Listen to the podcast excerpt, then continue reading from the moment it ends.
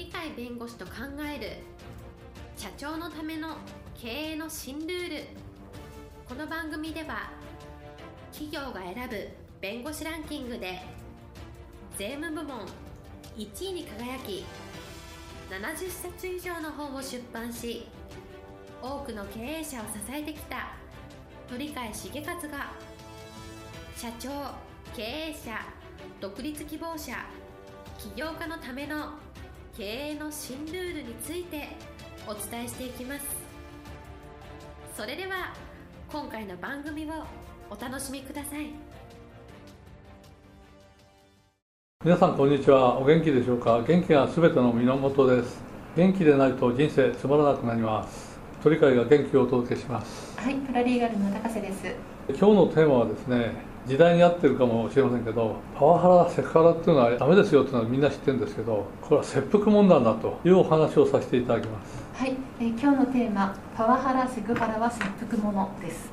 先週上杉鷹山校はなかなか素晴らしいねという話をさせていただいたんですが貧乏藩の米沢藩でですね江戸時代に大きな飢饉が2つあったと今のコロナ危機と同じようにたくさんの人が全国で死んでると。その中で1人の死者も出さなかったっていうのはこの米沢藩でありましてその藩主が上杉鷹山だったわけでございます。その方の話を先週もしたんでそれを重ねて申し上げておきたいんですが実はこの方はその貧しい藩でありながら大飢饉の時に死者を1人も出さなかったっていうぐらい素晴らしい藩の運営やった経営者として大成功をされた弊社なんですけれどもそういう人たちはですね今だと労働時間の規制があってそれに違反したらダメですよとかセクハラやっちゃダメですよパワハラやっちゃダメですよというような形でいろんな意味で労働改革が今行われておりまして中小企業の経営者などからするとどうやっていいかわからないよという声も実は聞こえるわけでありますがそういう意味ではパワハラとはセクハラとはダメだよっていうのはなぜパワハラとかセクハラダメよとセクハラされた方パワハラされた方その人たちが人権が侵害されるとか嫌な思いをすると。それを法律によってダメだよというふうに自分がダメなことをやっちゃいけないんだねっていうふうにお考えの動きもあるんですけどもうそういう捉え方ではなくてセクハラとかパワハラそんなことをやらないであるいは労働時間の考え方も従来の考え方によらないでそれをうまく活用するともっと素晴らしい経営ができるんだよもっと会社の経営が良くなってそこで働いてる従業員の方あるいは自分も含めたさまざまな方々がかえって働いて楽しいしお金もたくさんもらえるようになるよというふうに豊かな経営ができるようなそういう発想としてそれを受け止めるべきだと思っておりましてつまりパワハラとかセクハラっていうのはそれやったら会社の成長を止めてしまって会社を危機に追い込んで最終的には倒産するかもしれないみたいな衰退を呼ぶかもしれない。つまりそういう意味では経営者としては切腹者になるよと。パワハラとはセクハラっていうのはそんなで自分が切腹しなくてもいい。かえって従業員とかお客様とかさまざまな人に喜んでもらえるようなことをやることが成長につながって切腹なんて縁遠いよというような発想になってほしいというのが実は今日のテーマにした次第でございます。したがって何が言いたいかってパワハラとかセクハラとか被害者がいて被害者に対して人権侵害だとか怒りに基づいて会社を訴えるとかですねそんなことをさせないためにどうしようかって発想じゃなくて企業が成長することによって経営者が喜び従業員たちも喜び社会も喜んでくれてみんないいですねと。三方よしみたいなそういう発想が基本に実はあるんだと。つまり経営者が中心で会社経営してますから経営者が意識改革をすることによって従業員の意識も変わって会社全体が変わりそれがお客さんとの関係社会との関係でより良い関係になって企業は成長するんだっていうそういうためにはセクハラとかパワハラっていうのは本来やっちゃいけないものです。やったるやることは経営者として許しちゃダメなんですよという経営者の意識改革を求めてるものが実はパワハラセクハラこれはダメよ切腹もんよとこんなことやったら経営者が倒産企業をですね作ってしまってまさに切腹すると同じようなことになりますよと。したがって私は基本的にはパワハラとかセクハラの防止とか労働時間の規制っていうのは今までの労働慣行を直しましょうとかそういう難しい話じゃなくて企業が成長するためには経営者の意識を変えなきゃダメなんだと経営者意識の改革を求める実は運動がこのパワーとかセクハラの義務付けという法律で規制はしてますけどそれ法律で規制しないと気づかないからあなたはこの法律規制によって気づいてよと。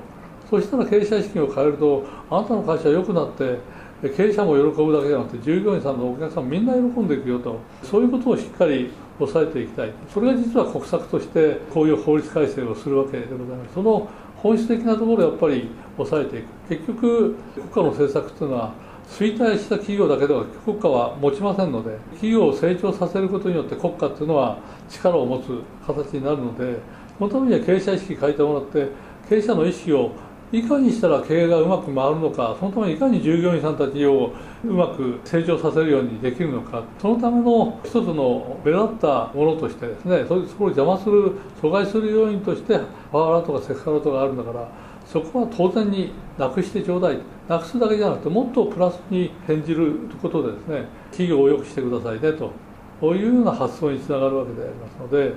それじゃ経営者の意識改革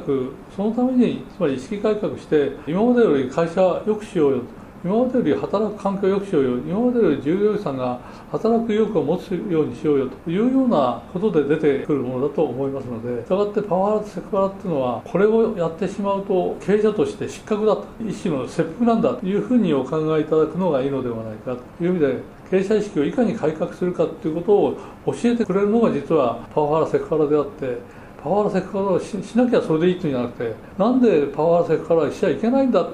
その時に経営のための成長のためには絶対それがやっちゃいけないことなんだと。成長の阻害要因になるんだということを目覚めていただくということが重要ではないかと。したがって自助の精神というのがよく叫ばれるこの頃でありますけど経営者が自ら本当に自分のやるべきことを使命本来経営者ってこうあるもんっていうこうやったら企業として成長できるようなことができるまさに経営者ってこういうのを備えなきゃいかん。身につけなきゃいかんということを教えてくる基本が自助でございまして何かというと自助の精神っていうのは人間例外なくやってやれないことはないっていうのが実は自助の精神である。んですから経営者もやってやれないことはないっていうんだったらパワハラとかセクハラというのもこれはやってやらないことはないっていうものの一つとしてですねできるんだこれやることがなぜいいのかっていうのは先ほどから言ったように企業の成長に必要だからですよと。あなたの意識改革をしてセクハラパワハラこんなの経営者やるのは絶対やるべきじゃないよと。それよりもっとやることはあるでしょうというようなことで経営者として論外だと。こんなことをいちいち言われるのは恥だっていうぐらいに思う。そういう意味での我々はそういうのを完全にやめてもっと従業員たちがワクワク生き生きして新しい発想をどんどんどんどん取り入れるようなそういうところに教育の水準を持ってってですねいい企業にするという方でやるそこの意味でのどちらかというと意識改革を経営者自身がするその一つの手助けとしてパワハラとかセクハラっていうのを国がわざわざ法律で義務付けしていろんなペナルティをつけるような形にしてるんだと。それは意地悪のためにしてるんじゃなくてあなたたち経営者のためにしてるんだと。そういう意識を持つことが大事でございまして。したがって利益を生み出す源泉というのは経営者が意識改革をして本当にいい会社を作ろうパワハラとセクハラとそんなの論外であってもうちょっと従業員たちが意識を高めるとか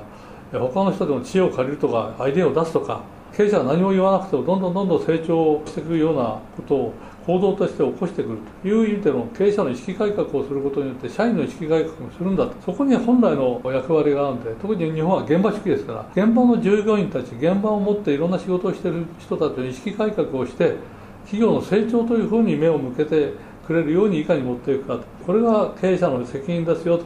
そこをセクハラとかパワハラということを用いて法律でダメだと言って理由でございまして法律によって規制していること自体に意味があるんではなくてそれによって経営者は目覚めろよともっといい経営してねという国家の念願を実は考えたものがこの制度だというふうに理解していただければ結構でございます。パワハラセクハラは切腹者だという話でございます。今日も元気で楽しい一日をお過ごしください。はいありがとうございました。本日の番組はいかがでしたか？この番組は毎週月曜日7時に配信いたします。それでは次回の配信を楽しみにお待ちください。